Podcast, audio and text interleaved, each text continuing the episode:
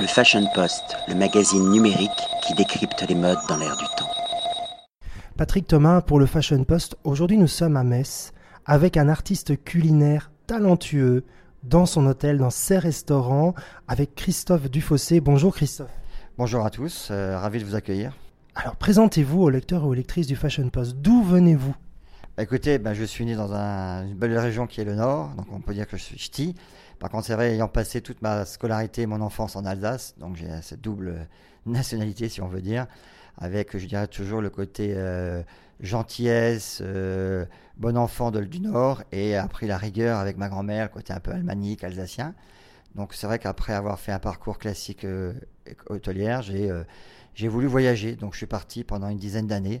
J'ai voulu euh, faire de belles maisons. Donc j'ai eu la chance de travailler avec Alain Ducasse à Monaco. Euh, euh, j'ai fait le Côte d'Azur avec euh, Monsieur Christian Villers au Martinez, les Jeux Olympiques, Courchevel à l'époque, Paul Bocuse, des maisons comme chez Paseda, euh, des belles maisons étoilées parce que c'était important, des palaces parce que je voulais voir beaucoup de styles de cuisine, les voyages parce que ça reste dans l'inspiration, parce qu'on se considère comme... et puis c'était surtout apprendre, apprendre pour un jour gagner aussi mes étoiles, c'était mon rêve. Depuis les côtes, j'ai toujours dit à mes parents, un jour je serai chef étoilé. Donc euh, ça a été accompli il y a maintenant une dizaine d'années, ma première étoile. Euh, j'ai pu le reconduire trois fois, donc je peux dire aujourd'hui seul chef français à avoir eu trois fois une étoile dans trois endroits différents la première année. Donc ce qui m'a amené à avoir une certaine notoriété. Euh, aujourd'hui, ben, avec plus de recul, la quarantaine et les équipes pour, avec une certaine motivation, on va aller maintenant chercher cette deuxième étoile qu'on aimerait bien. Elle est, elle est, elle est de raison parce que elle, a, on a envie qu'elle soit là parce que parce qu'aujourd'hui c'est tout un travail d'équipe. Ensuite, euh, la course aux étoiles, c'est pas non plus que la course aux étoiles. Mais la course aux étoiles, ça permet aussi de faire rêver la clientèle. C'est une course également à procurer des étoiles aux épicuriens, aux épicuriennes qui dégustent votre travail. Oui, parce que je dis toujours avec euh, mes équipes, cuisine ou salle, quand on fait des briefings, je leur dis attention, aujourd'hui, un client, quand il vient chez nous, il faut vraiment, vraiment qu'il ressente une émotion. Ils viennent, euh, quand on lui dit tiens, je vais t'inviter dans un restaurant dans un, dans un mois, la personne va, se transformer, va imaginer. Donc on est vraiment dans, dans une situation où quand la personne vient, on n'a pas le droit à l'erreur, mais il faut la faire rêver sur des saveurs, des goûts, des textures. euh, on est comme des enfants avec des crayons de couleur, donc on, est dans de l'imagination, la créativité importante. Et surtout, alors après, la star, c'est pas le chef, hein, la star, c'est le produit. Donc il faut aussi euh, profiter de ce beau pays qu'est la France avec tous ces beaux produits qui, qui sont à, voilà, à portée de main et qu'on peut transformer, fabriquer, euh, sublimer. Ici, nous sommes en Lorraine, au cœur de la Lorraine, dans une région qui a énormément, qui a une belle richesse gastronomique. Est-ce un des arguments qui ont fait que vous vous êtes installé à Metz Oui et non. C'est vrai qu'on est venu pour un beau projet. Alors c'est vrai qu'avoir aussi une région euh, qui a une forte identité au niveau de la gastronomie, avec de bons produits, euh, un enthousiasme, un bel accueil. C'est vrai qu'après, ben, on s'est attaché aux produits comme la mirabelle, le cochon. euh. Pour, un, pour un cuisinier, quelle que soit la région, parce que j'ai eu la chance de faire quand même beaucoup de régions, j'ai un bon souvenir de la Bourgogne, de la Champagne. Donc euh, notre vie, elle est aussi, elle, elle- vit autour des saisons, des produits. J'estime que quand on est dans nos métiers, si on peut le faire par passion, donc moi c'est pas un métier, c'est une passion. J'en profite euh, pleinement et j'en suis ravi et je remercie souvent Dieu de m'avoir donné cette euh, qualité. Ah, Vous avez par exemple, vous aimez revisiter, mais sans dénaturer, ce qui est très important. Parlons un peu de la quiche lorraine. Alors c'est vrai que quand on dit revisiter, les gens pensent qu'on va complètement la transformer, on va y amener des additifs. Non, non. Pour moi, revisiter, c'est, prends l'exemple de la quiche lorraine, on doit retrouver la pâte sablée, on doit retrouver l'appareil de crème, le fromage, euh, le lard, la poitrine. Donc dans notre recette, on l'a imaginé, mais on l'a, on l'a cuit différemment, on a les composants, et quand la personne, si elle ferme les yeux et qu'elle prend une bouchée de tout, elle doit se dire, tiens, c'est comme si je mangeais une quiche lorraine. Donc il y a quand même le respect. Donc euh, déstructurer ou, revisiter, c'est quand même dans le respect des produits, mais c'est comme si on disait, voilà, on met un panier à salade, on secoue, et on doit reconstituer la chose comme un puzzle, le respect du produit et de la recette. Vous rayonnez au-delà de la Lorraine, au-delà de la France. Je sais également que vous êtes présent en Chine. Parlez-nous de ce très beau projet. Bah, la Chine, c'est un coup de cœur. hein. C'est euh, c'est un projet de, un petit peu un projet de vie d'un homme. J'avais envie de découvrir l'Asie. J'ai d'abord fait le Japon. Ensuite, j'ai trouvé que tout le monde y était. J'avais vraiment l'envie euh, et l'ambition, parce que je reste un homme euh, euh, ambition, de dire ambitieux, pardon, de dire voilà, on- pourquoi pas la Chine Et la Chine, euh, une belle, rencontre avec des hommes et des femmes dans une ville comme Chengdu, qui est une ville euh, de 14 millions d'habitants, mais qui a surtout aussi une forte connotation gastronomique, très reconnue dans toute la cuisine Sichuan.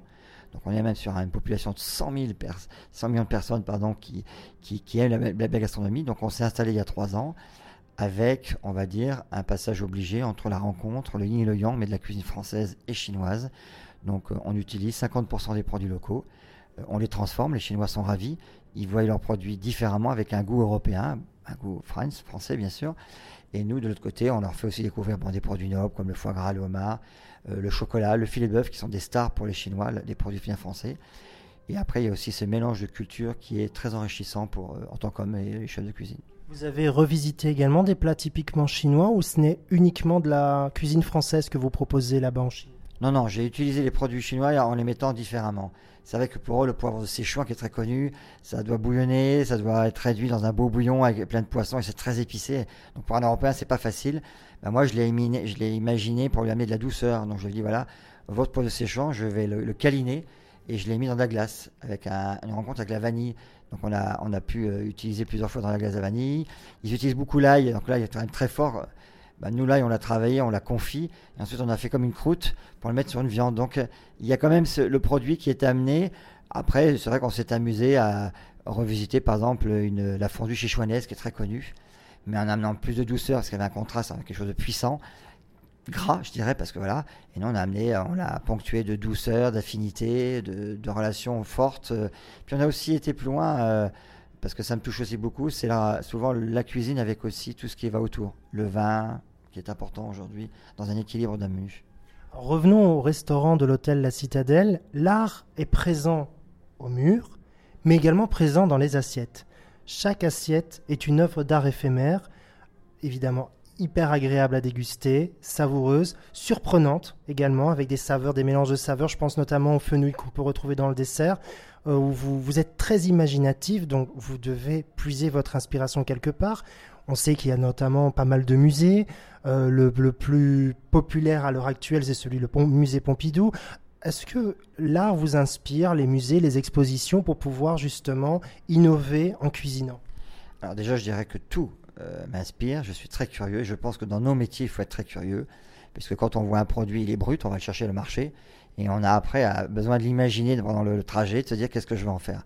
Et c'est vrai qu'à travers des rencontres dans des musées, euh, de voir des, toiles, quel que soit l'artiste, hein, qu'est-ce que l'on aime, mais euh, sur des variations de formes, de couleurs, d'opposition, parce que ça peut aussi arriver, de ce que ça peut dégager, parce que quand on regarde une peinture, on dit toujours, ben, ça dégage quelque chose, ça nous inspire, même du respect.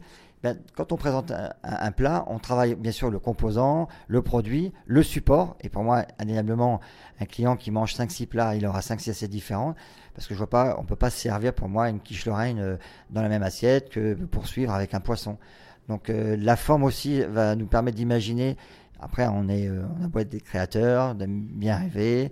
Je pense aussi après, il faut amener une certaine rigueur et structurer le produit pour que dans la finalité, quand on mange, le client il faut qu'ils sentent quand même qu'il y a cette rigueur, ce respect euh, de la justesse de la cuisson, parce que le produit c'est la star, il y a la cuisson, l'association des légumes, il ne faut pas non plus aller... Euh, avoir de la créativité c'est bien, mais il ne faut pas non plus qu'on va à l'opposé qui gâche après l'association des saveurs. Oui, ce qui est très marquant chez vous, c'est qu'il y a réellement un équilibre entre la technique et l'artistique. L'un ne, ne, ne, ne, supplante pas l'autre. C'est pour cela certainement qu'on atteint un équilibre. Là-dessus, je suis tout à fait d'accord, parce que si euh, on avait l'effet inverse, soit c'est l'assiette, le la porcelaine qui, qui, sur le plat ou vice versa. Mais quand on, c'est comme je dis toujours, euh, quand on voit une, belle mariée, ben, il y a, la, belle, il y a la, robe qui est magnifique et la mariée aussi qui est magnifique. Mais il faut euh, cette association. Alors après, il faut, euh, c'est inné, hein, parce que je pense qu'à certain moment, on, se découvre soi-même. Hein. On dit toujours qu'un chef, à l'entour de la quarantaine, il a cette maturité, cette réflexion, il est posé. Et il, va pour faire plaisir et non pas pour euh, travailler, pour rentabiliser. moi, je, pense qu'aujourd'hui, c'est ça. Il faut amener du plaisir dans ce que l'on fait.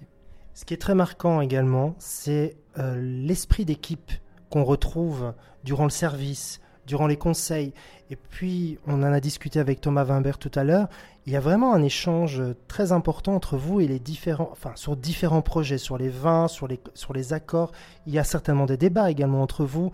Euh, donc, vous n'imposez pas, vous échangez quelque part. Bah, pour qu'une entreprise euh, grandisse, il faut un partage. Et aujourd'hui, même s'il faut un chef de troupe, euh, c'est mon rôle, Je dois fédérer, je dois organiser, mais je dois aussi être dans l'opposition parfois. Et j'accepte aussi parfois que sur une discussion, sur une assiette, sur un vin, les personnes ne soient pas forcément d'accord. Et je ne le souhaite pas. Parce que pour avoir après avoir un établissement avec une certaine personnalité, il faut avoir des gens de caractère, de conviction. Et je leur dis souvent, si vous me posez quelques questions, vous m'amenez la chose et vous voyez que je ne vais pas y répondre favorablement, eh ben, il faut se dire, c'était pas bien, mais je suis convaincu que j'ai raison. Donc je reviens une deuxième fois et je l'alerte de nouveau. Après, c'est vrai qu'on fait beaucoup de séances de réflexion. Thomas Wimber, vous le citiez pour tout ce mais la salle, chaque fois qu'on sort un plat, on fait, on fait goûter d'abord en cuisine, mais aussi avec la salle. Souvent, les cuisiniers disent, bah non, la salle, ça n'a rien à voir. Si, si. Et on a un retour parce que là, ils en situation client, les palais sont différents, les goûts sont différents. Après, il faut simplement que la recette se rapproche à 90%. Et là, on considère qu'on peut la lancer et qu'elle aura euh, l'obtention de tout le monde. Au-delà, si on est qu'à 50-50, quelquefois, ça demande d'avoir un peu plus de réflexion.